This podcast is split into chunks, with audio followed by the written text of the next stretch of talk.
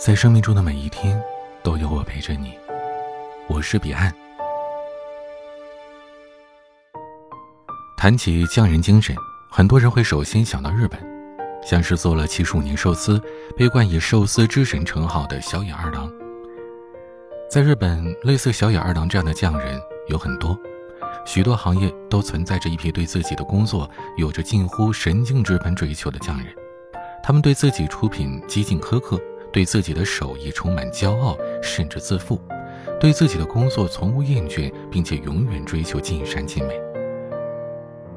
其实，在我们中国各行各业中，有着更多的在默默耕耘、坚守初心的这么一群人，像是在故宫专注修文物的一群手艺人，画了五十多年连环画的泰斗，在绣园里穿针引线一辈子的绣娘等等。而企业家褚时健。是所有匠人精神代表中最为出名的一位企业家，也被众多的企业家奉为精神偶像的一位前辈。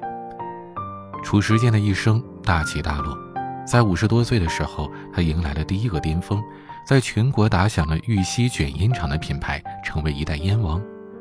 但随即他跌入了谷底，妻子入狱，同时爱女，失去自由，直到七十三岁才离开监狱。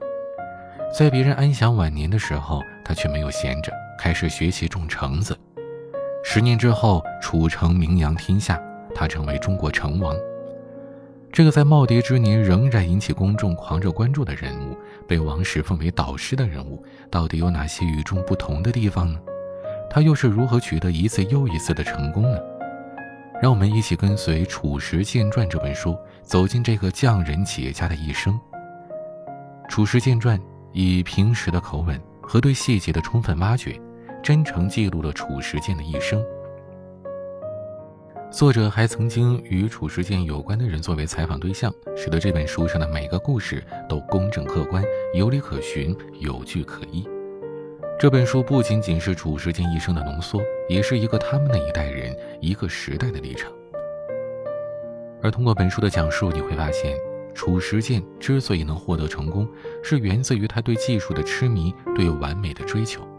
因为他对质量和出品的追求，在一次次的尝试下，才能够生产出口感极佳的烟丝，才可以孕育出酸甜适中的褚橙，而这就是匠人精神的完美演绎。